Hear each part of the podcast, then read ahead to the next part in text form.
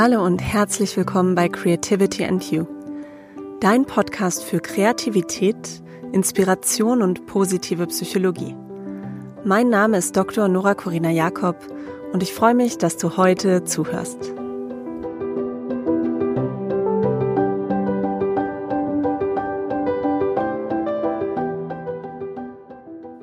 Willkommen zur ersten richtigen Folge von Creativity and You. In der heutigen Folge spreche ich zum Thema Mythos Kreativität oder was es mit dem kreativen Denken auf sich hat. Oft, wenn ich erzähle, was ich beruflich mache, also dass ich mich mit Kreativität beschäftige, ist das, was die Leute dann so als Ideen im Kopf haben und auch die erste Reaktion, nicht ganz das, was ich mache. Ich werde dann oft gefragt, malst du mit Kindern, arbeitest du mit Künstlern? Und das sind nur ein paar Beispiele von vorherrschenden Klischees rund um das Thema Kreativität. Vielleicht kennst du auch bei dir selber solche Gedanken wie ich bin nicht kreativ oder für Kreativität habe ich keine Zeit, das hat keinen Platz in meiner Arbeit und auch nicht in meinem Alltag. Und in der heutigen Podcast-Folge möchte ich dich erstens ein bisschen vom Gegenteil überzeugen und so ein paar dieser kreativen Mythen oder Mythen rund um Kreativität etwas hinterfragen und vielleicht auch aus dem Weg räumen. Vorab möchte ich dir schon verraten, du musst nicht malen können wie Picasso oder dichten wie Goethe, um ein kreativer Mensch zu sein.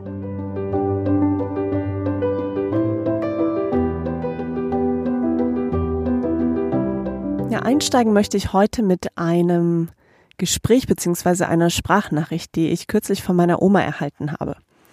Ich habe ihr davon erzählt, dass ich jetzt diesen Podcast aufnehme und sie ist auch ganz gespannt darauf, ihn zu hören. Und sie sagte mir, sie habe immer geglaubt, Kreativität sei etwas Angeborenes.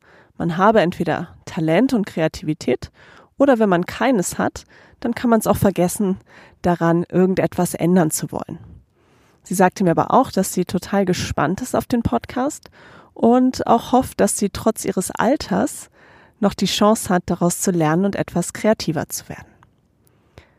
Ja, hinter dieser Vorstellung, Kreativität sei angeboren und man könne wenig Einfluss drauf nehmen, steckt sozusagen der Mythos, Kreativität liegt in den Genen oder kreativ bin ich oder bin ich eben nicht. Das war etwas, was man lange geglaubt hat und ähm, auch in der Psychologie hat man sich lange Zeit damit beschäftigt, dann eben diese Personen, die schon kreativ hervorstechen, zusätzlich zu fördern und zu unterstützen. Und alle anderen Menschen hat man aber leider ähm, vernachlässigt. Und das ist insofern ein Leider, weil in jedem von uns steckt kreatives Potenzial. Natürlich in dem einen mehr als in dem anderen. Nichtsdestotrotz ist es so, dass die meisten Menschen ihr kreatives Potenzial bei weitem nicht ausschöpfen. Wir können also etwas tun, um Kreativität zu fördern und Menschen darin unterstützen, dass sie kreativer werden. Denn im Endeffekt ist Kreativität auch eine Übungssache und etwas, was wir uns zur Gewohnheit machen müssen.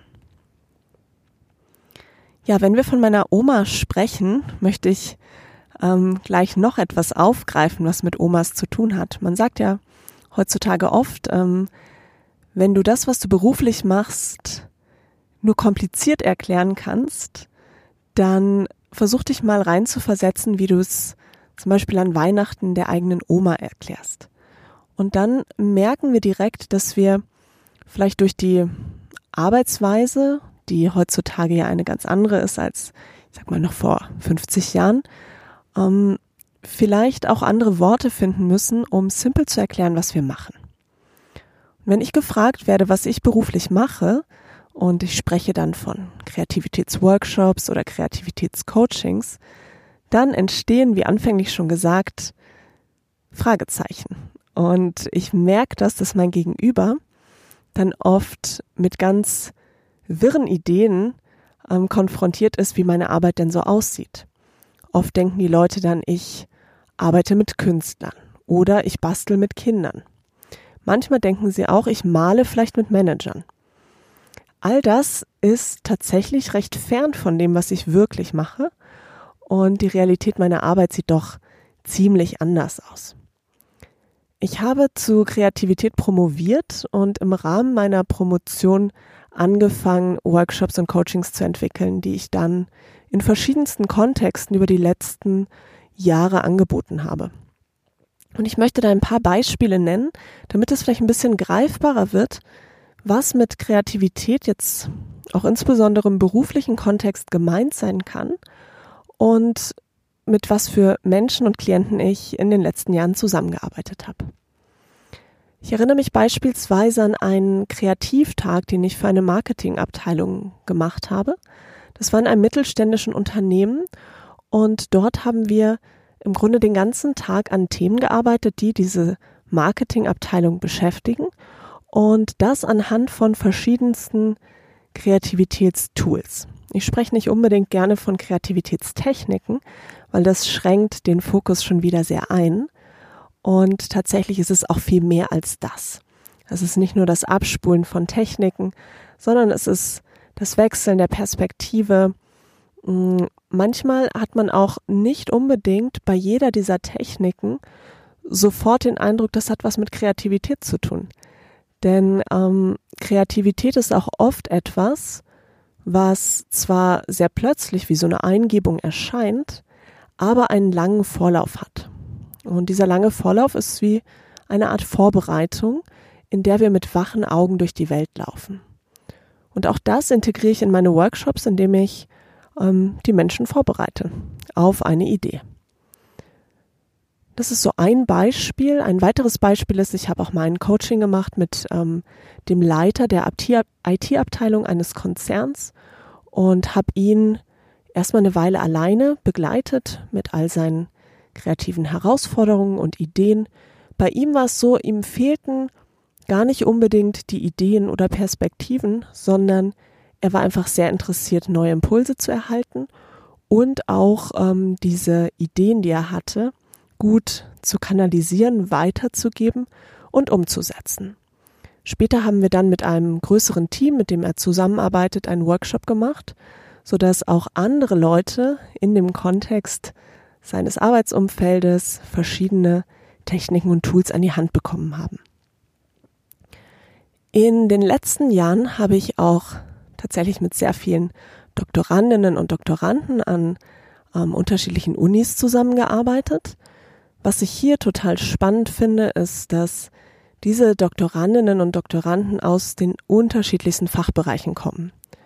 Ich hatte dort zum Beispiel schon Quantenphysiker, ähm, Maschinenbauer, BWLer, Sprachwissenschaftler, Pädagogen, Soziologen, ähm, Geografen, Historiker.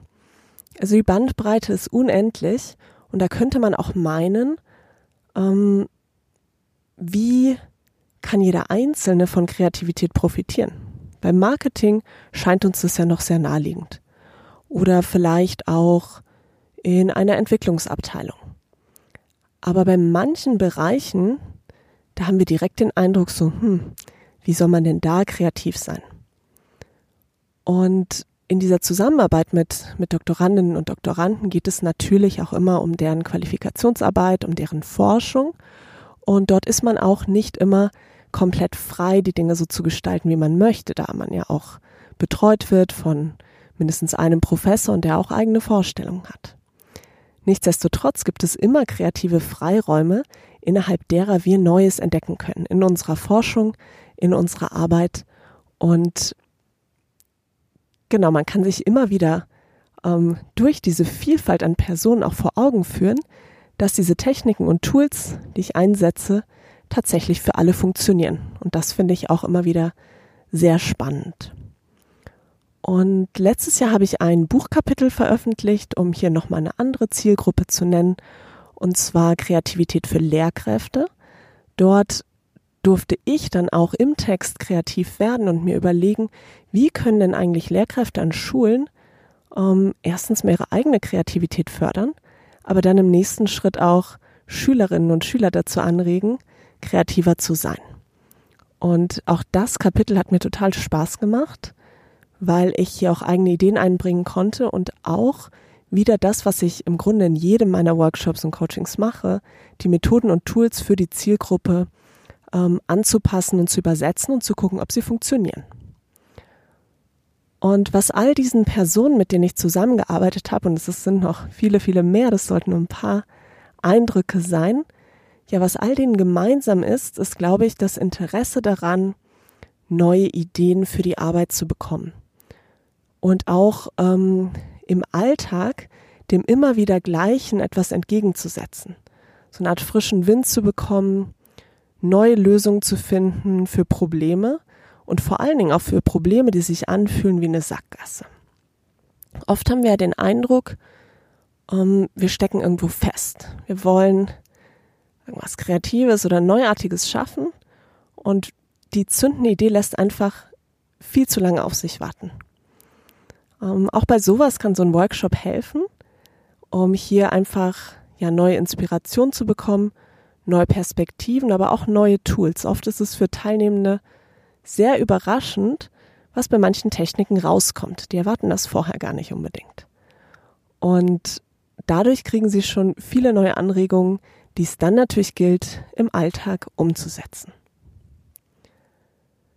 Ja, was ich auch immer wieder merke, gerade wenn ich mit Personen aus Unternehmen zusammenarbeite, ist, dass das einzige Kreativitätstool oder die einzige Kreativitätstechnik, die wirklich verbreitet ist und manchmal stiefmütterlich eingesetzt wird, ähm, ist das Brainstorming.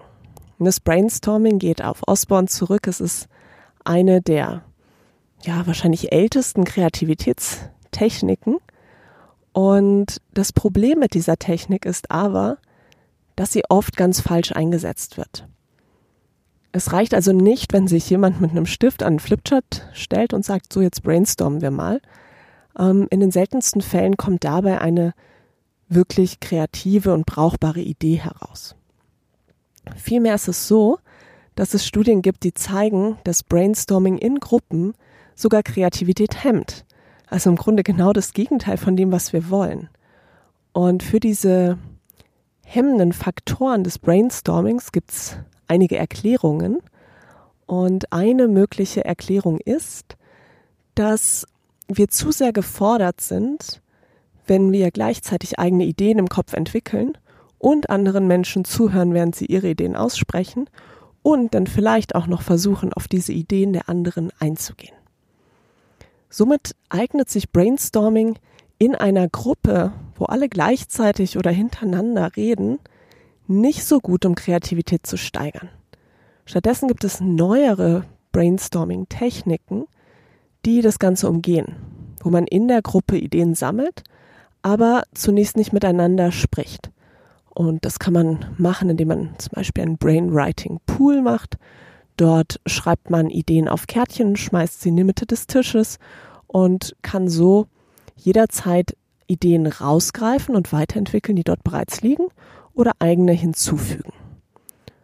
Das ist ein Beispiel, wie man sozusagen die Probleme des Brainstormings etwas umgehen kann. Wichtig ist immer, Kreativität braucht Raum und dieses stiefmütterliche Behandeln von Kreativität, was ich auch immer wieder erlebe, fühlt sich für mich zumindest so an, als wäre es so eine Rechtfertigung, ja, wir haben ja etwas getan. Kreativität braucht aber tatsächlich viel mehr. Und das ist Arbeit, das will ich gar nicht leugnen.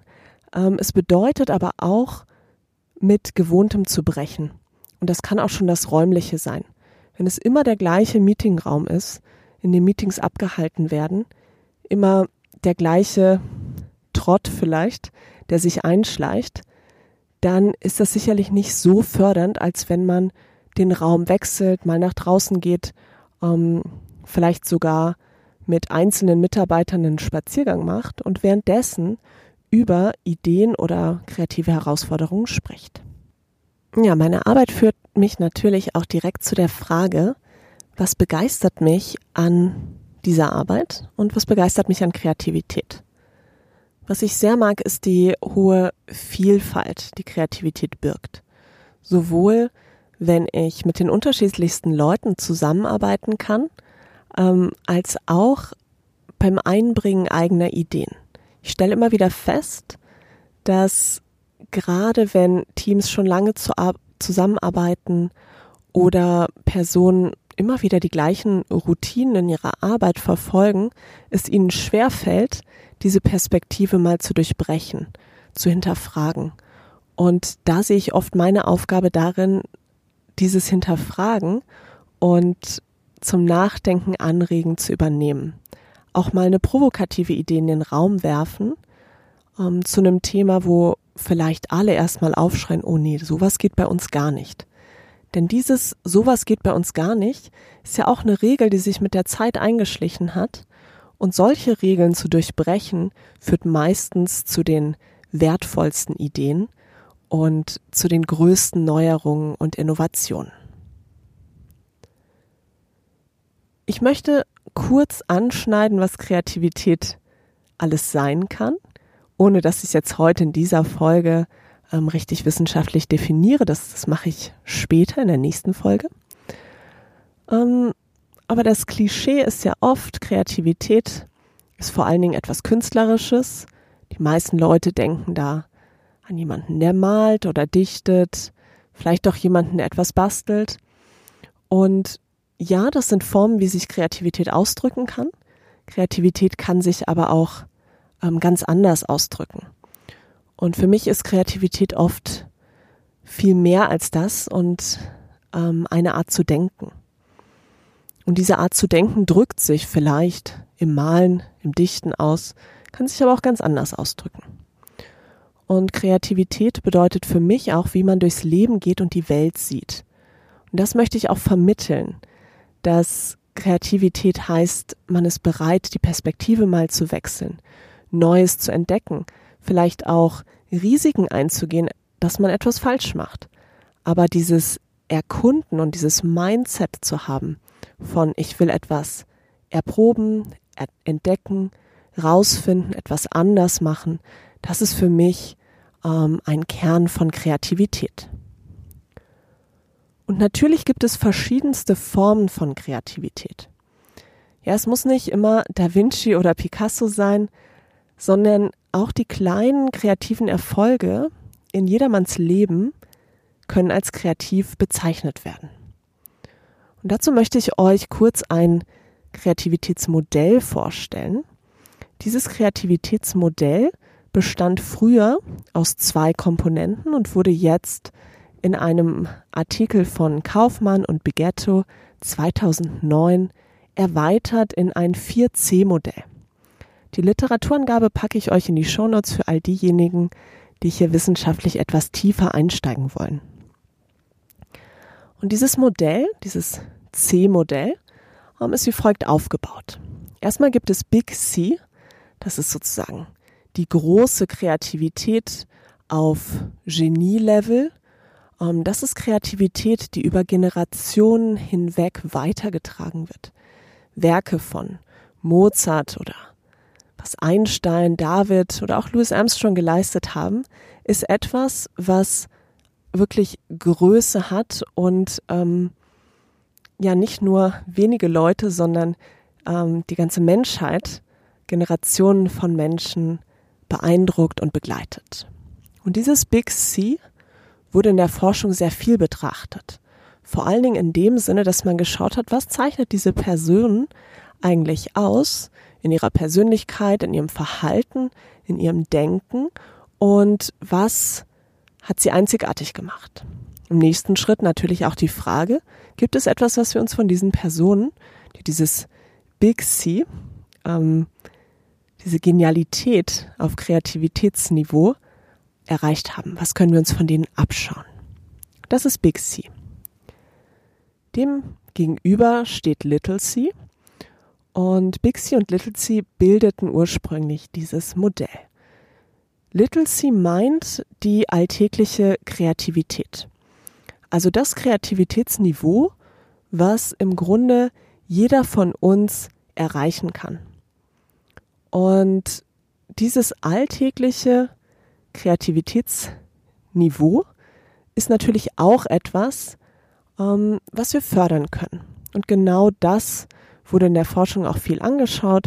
Also wie können wir Alltagskreativität fördern? Welche Kreativitätstechniken ähm, können wir uns zunutze machen, aber auch, wie kann man Kreativität messen durch Tests. Und die meisten Testmethoden, die es gibt für Kreativität, messen genau das, solche alltägliche Kreativität. Und eine klassische Aufgabe ist zum Beispiel, dass man Probanden fragt, was kann man alles mit einem Ziegelstein tun? Und dort kann man sich natürlich sämtliche Sachen ausdenken. Man kann zum Beispiel einen Türstopper bauen oder einen Stiftehalter oder etwas im Garten abstecken. Es gibt zahlreiche Dinge, die man mit einem Ziegelstein tun kann. Wie ihr vielleicht merkt, ist diese Frage etwas banal, wenn man sie vergleicht mit den Werken von Mozart, Einstein oder Darwin. Es ist also nicht ganz so ähm, großartig und man kann sich natürlich auch fragen, inwiefern das wirklich Kreativität abbildet, ob jemand in der Lage ist, sich möglichst viele Dinge auszudenken, die man mit einem Ziegelstein machen kann. In diesem neuen Modell, was ähm, Kaufmann und Begetto in diesem Artikel beschreiben, nennen sie auch Pro-C und Mini-C. Pro-C ist sozusagen Professional C und meint damit Personen, die in ihrem Beruf kreativ sind und das auf einem hohen Niveau. Und das meint auch eine Expertise in irgendeinem kreativen Feld. Und dieses Professional C, diese Form der Kreativität, ist irgendwo ange angesetzt oder eingegliedert zwischen dem Little C, also der Alltagskreativität, und dem Big C. Gleichzeitig sprechen sie auch von einem Mini-C, also einer Mini-Kreativität. Und die finde ich auch ganz spannend, weil diese Kreativität sozusagen nur für denjenigen ähm, ins Gewicht fällt und von Neuigkeitswert hat, der sie selber erlebt. Also nur für einen selber. Und solche Formen von Mini-Kreativität finden wir zum Beispiel in einem Lernprozess. Wenn wir selber für uns bedeutungsvolle neue Entdeckungen machen, neue Erfahrungen machen oder Dinge aus einer neuen Perspektive sehen. Und diese Neuartigkeit, die wir persönlich entdecken, die ist für Außenstehende vielleicht gar nicht neu. Ja, vielleicht entdecken wir eine neue Art und Weise, einen Apfel zu schneiden und sind ganz begeistert. Und vielleicht hat jemand anders diese Art und Weise, den Apfel zu schneiden, schon jahrelang so gemacht. Deshalb ist es für den ähm, jetzt keine kreative Leistung. Für uns selber hin doch schon.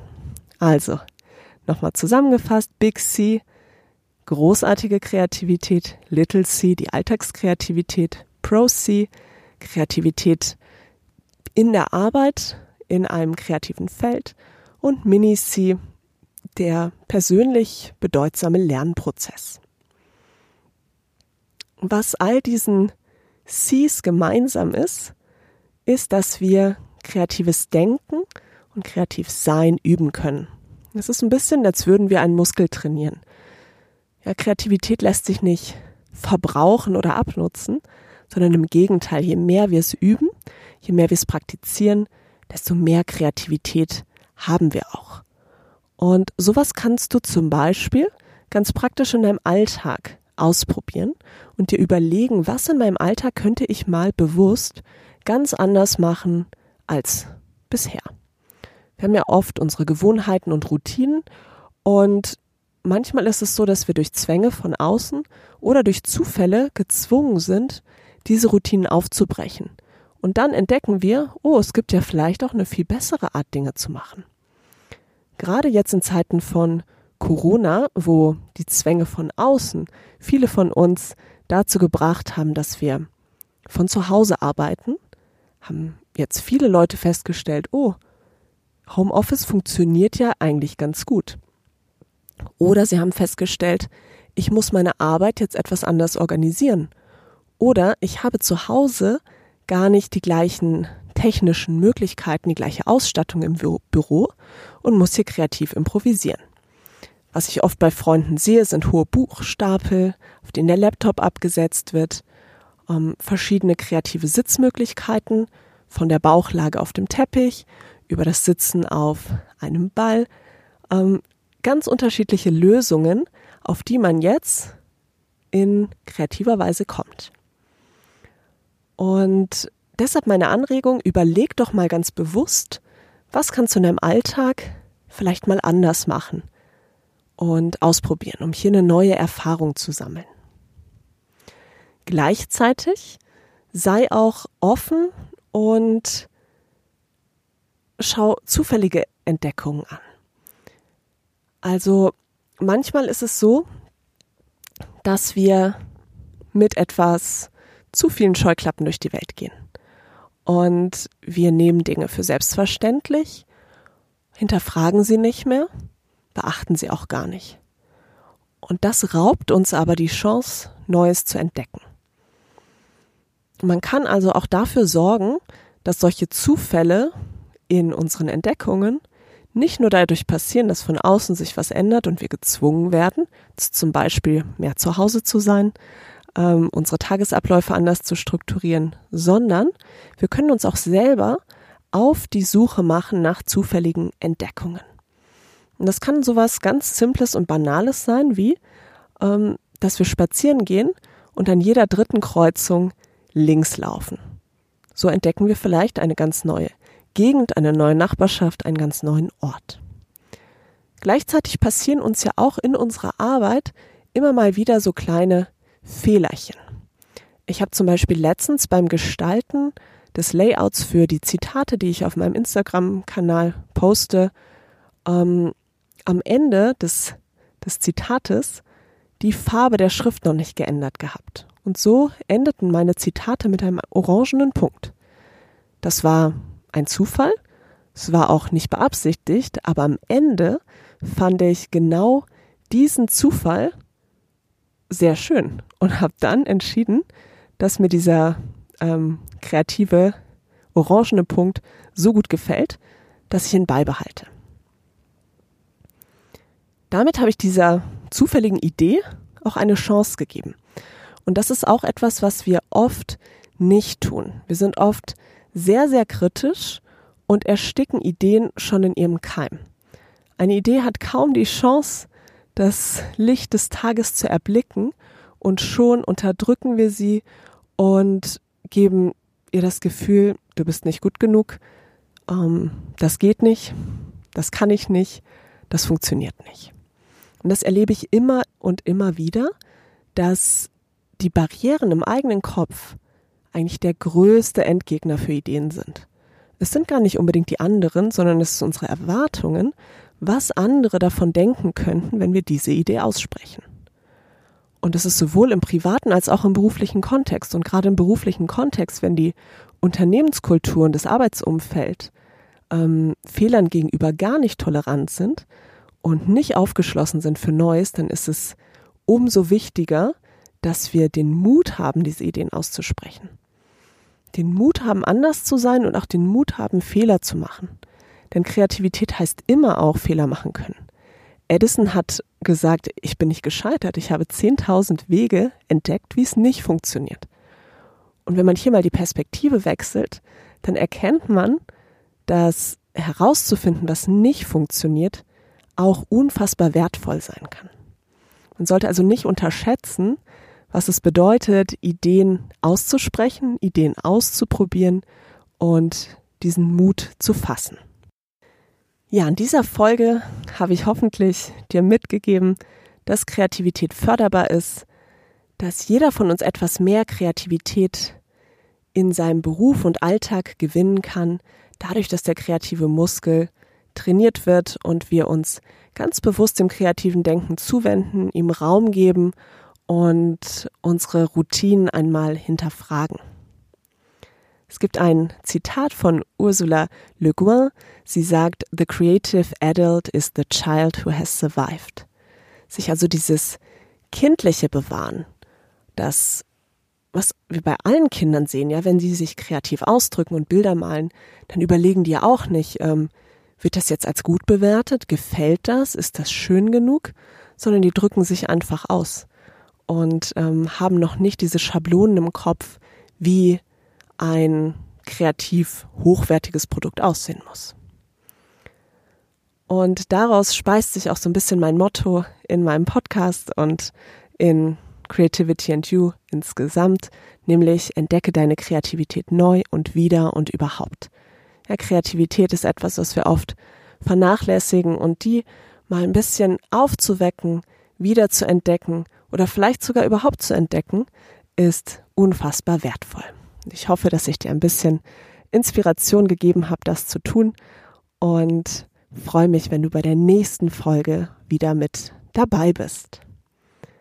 In der nächsten Folge möchte ich darüber sprechen, was Kreativität genau ist, wie sie definiert ist, was sie von Innovation unterscheidet und dir für all das Beispiele geben. Wenn dir dieser Podcast gefällt, empfehle ihn sehr gerne weiter oder hinterlass mir eine Bewertung. Bis zum nächsten Mal.